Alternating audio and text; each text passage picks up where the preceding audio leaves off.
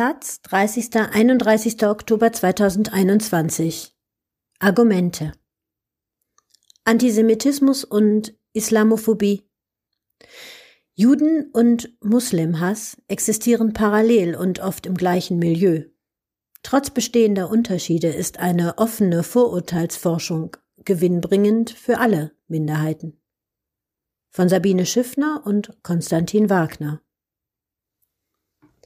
Mit dem Satz, was unseren Vätern der Jud ist für uns die Muslimbrut, dokumentieren Rechtsradikale 2009 am KZ Mauthausen ihren Hass auf Muslime.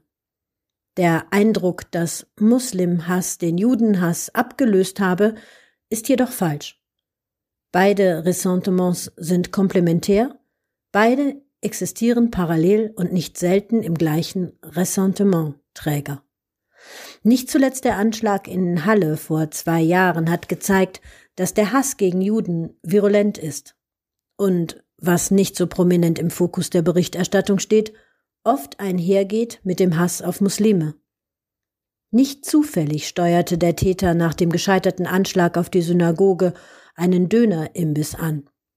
Sein Manifest, wie auch die Gerichtsprotokolle bestätigen, dass sein rechtsradikales Weltbild von antimuslimischem Rassismus ebenso geprägt ist wie von antisemitischen Weltverschwörungsmythen. Es besteht eine Schieflage in der Wahrnehmung. Die deutsche Geschichte hatte eine besondere Sensibilisierung für Antisemitismus zur Folge, und das ist gut so und noch lange nicht ausreichend. Aber das Außerachtlassen der islamophoben Komponente schafft ein reduziertes Framing, das der Polemik nicht gerecht wird. Zudem ist festzuhalten, dass Antisemitismus und Islamophobie nicht auf Rechtsradikale beschränkt sind. Während der Antisemitismus aufgrund sozialer Erwartungen in der Öffentlichkeit häufig weniger explizit vorgetragen wird, verrät er sich in Äußerungen und Meinungsumfragen. Der Kampf um die Anerkennung von antimuslimischem Rassismus als vergleichbares Moment zur Spaltung der Gesellschaft hat noch einen weiten Weg vor sich. Der verallgemeinernde Verweis auf muslimische Attentäter oder Antisemiten trägt zur erschwerten Anerkennung der Gefahr bei, die sich durch Anschläge auf Moscheen und Personen zeigt und die nicht weniger virulent ist. Es ist deshalb ein Vergleich antisemitischer und antimuslimischer Diskurse angebracht. Nicht selten wird mit dem Verweis auf die Problematik des Islamophobie-Begriffs von der Existenz des antimuslimischen Rassismus abgelenkt. Doch auch der im 19. Jahrhundert geprägte Begriff des Antisemitismus trifft nicht das Phänomen, das er beschreiben will. Wilhelm Marr, Journalist und Begründer der Antisemitenliga im Kaiserreich, suchte mit der Bezeichnung den christlich geprägten Anti-Judaismus, der durch die Aufklärung diskreditiert schien, wissenschaftlich zu verbrämen. Dass er dafür einen Fachterminus der Sprachwissenschaft übernahm und aus der Sprachfamilie der Semiten nun allein die Juden fokussierte, führt bis heute zu dem Missverständnis, dass arabische Muslime, ebenfalls Semiten im linguistischen Sinne, glauben, sie können ja qua Definitionem keine Antisemiten sein. Der Begriff ist also schief, aber inzwischen etabliert und akzeptiert, zumindest was den Kern der Bedeutung anbelangt. Vorurteile, Hass und Gewalt gegen Juden als Juden. Kaum jemand würde versuchen, über die Kritik am Begriff Antisemitismus das Phänomen des Judenhasses zu bestreiten. Anders beim Islamophobie-Begriff, der in der internationalen Öffentlichkeit das repräsentiert, was die Wissenschaft im Deutschen korrekt als antimuslimischen Rassismus bezeichnet.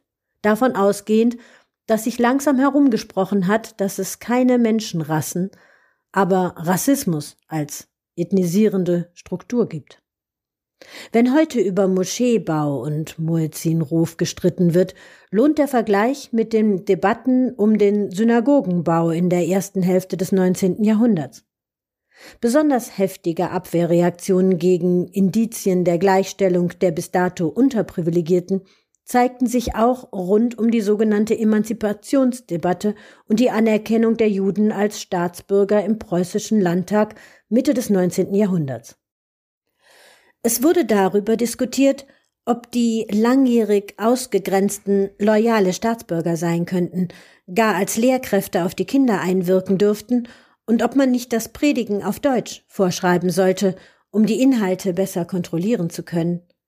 Diese Momente des Misstrauensdiskurses haben tatsächlich einige wiedererkennbare Vergleichsmomente mit den sarazinesken Abwehrreaktionen auf erfolgreiche Integration heute. Sehr vergleichbar, wenn auch nicht gleichzusetzen, ist die Grundstruktur eines Misstrauensdiskurses. Stereotyp ausgewählte Fakten werden ständig wiederholt und als repräsentativ für eine ganze Gruppe verstanden. Beispiele für das Behauptete finden sich immer. Es entsteht ein kohärentes System, das wie ein Filter für die weitere Wahrnehmung wirkt und damit der Selbstbestätigung zuarbeitet.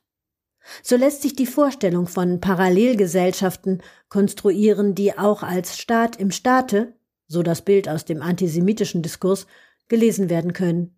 Und wer aus den erwarteten Mustern ausbricht, etwa jüdische oder muslimische Gebräuche ablegt, der, die kann ganz kohärent mit dem Vorwurf der Verstellung belegt werden.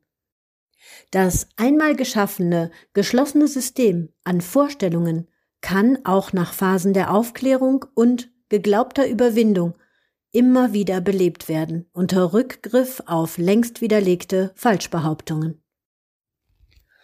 An dieser Stelle zeigt sich aber auch ein wichtiges Unterscheidungsmerkmal zwischen antisemitischem und antimuslimischem Diskurs. Während beide ins Verschwörungsmythische abgleiten, bildet der Antisemitismus bislang das Alleinstellungsmerkmal der omnipotenten Welterklärungsformel, die hinter allem auf den ersten Blick Unerklärlichen sofort jüdische Akteure vermuten. Und hierin liegt auch ein weiterer Unterschied in der Perspektivgebung. Dem Überlegenheitsgefühl Muslimen gegenüber steht auf der anderen Seite ein Unterlegenheitsgefühl den als besonders mächtig interpretierten Juden gegenüber, wofür einige aktuelle Verschwörungsmythen im Covid-19-Kontext ein weiteres Beispiel für strukturellen Antisemitismus abgeben.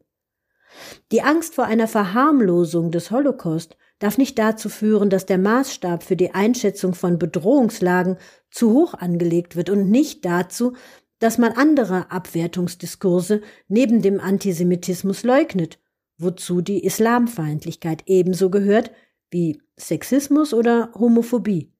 Anzi Antiziganismus, DDR und Obdachlosenfeindlichkeit – wie dies der langjährige Leiter des Zentrums für Antisemitismusforschung Wolfgang Benz in seinem Plädoyer für eine Nutzbarmachung der Erkenntnisse aus dem gut erforschten antisemitischen Diskurs für eine offene Vorurteilsforschung, selbstverständlich ohne Gleichsetzung, anmahnt. Statt die vielfältigen und vielschichtigen Bedrohungen für den gesellschaftlichen Zusammenhalt jeweils ernst zu nehmen und anzugehen, ist immer wieder das Ausspielen einzelner Betroffener gegeneinander sowie der Verweis der Problematik auf das Internet zu beobachten. Während Muslime auf Juden, Juden auf Muslime, alte Medien auf das Internet und die Politik auf die Clans verweisen, werden zu leicht die Entwicklungen und Initiativen übersehen, die sich gegen diese pauschalisierenden Zuweisungen stellen und zeigen, dass sich gemeinsam Zeichen setzen lassen. So vor Jahren, als Rabbiner und Imame gemeinsam eine Erklärung gegen Gräberschändung verfassten, oder Initiativen wie Salam Shalom, die den Glauben an einen Friedensprozess im Nahen Osten nicht aufgeben wollen. Sie ernten nicht selten Hass statt Unterstützung. Aber Meinungsfreiheit umfasst Volksverhetzung nicht. Sie endet bei der Verletzung der Würde des anderen und Hetze betreiben, bewusst oder unbewusst, Akteure aus Politik, etablierten Medien und neuen Angeboten im Internet.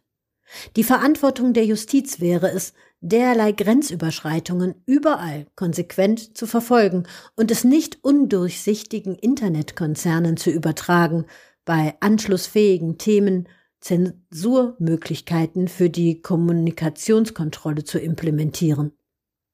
Deshalb braucht es Medien, die das Doppelmaß in der Anerkennung von Straftatbeständen aufdecken und nicht gar noch bedienen, vermeintlich oder tatsächlich aus woken Haltungsprinzipien. Dass die hier aufgezeigte Problematik um Antisemitismus und Islamophobie kein Problem des Internets ist, wie es gerade angesehene Medien gerne glauben machen wollen, beweist der Holocaust selbst. Während natürlich Social Media, Algorithmen, Mikrotargeting und Filterblasen ihren Teil zu sich polarisierenden Diskursen beisteuern, erhalten diese vor allem dann diskursives Gewicht, wenn sie von Trägern eines gewissen Ansehens kolportiert werden. Hier ist zwischen den Idealen und Ansprüchen und deren Umsetzung zu unterscheiden. Allein ein Vergleich von Pressefotos zur Illustration der Berichterstattung belegt schnell, wie orthodoxe Juden und kopftuchtragende Musliminnen gerne als Motive für das Visual Framing herangezogen werden obwohl sie nur eine Minderheit in ihren meist zu homogen dargestellten Communities sind.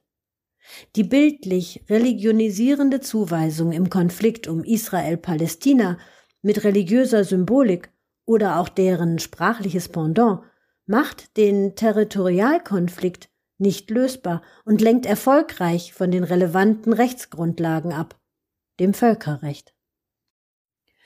In Deutschland mischt sich in die auch international erkennbaren Tendenzen auffällig ein Moment der Schuldabwehr, etwa durch die Projektion von Antisemitismus vornehmlich auf Muslime.